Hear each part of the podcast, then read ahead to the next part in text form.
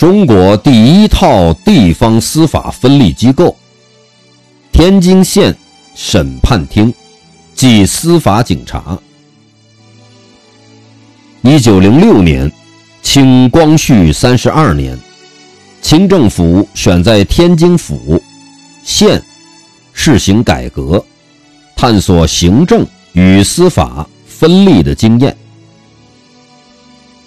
一九零七年，天津府高等审判分厅即高级法院，天津县地方审判厅即中级法院。正式成立。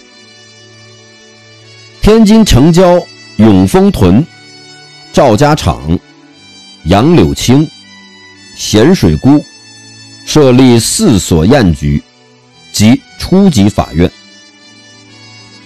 天津拥有了中国第一套地方司法分立机构和第一套法院系统，并将旧式差役。改造为司法警察，为中国最早设立的司法警察。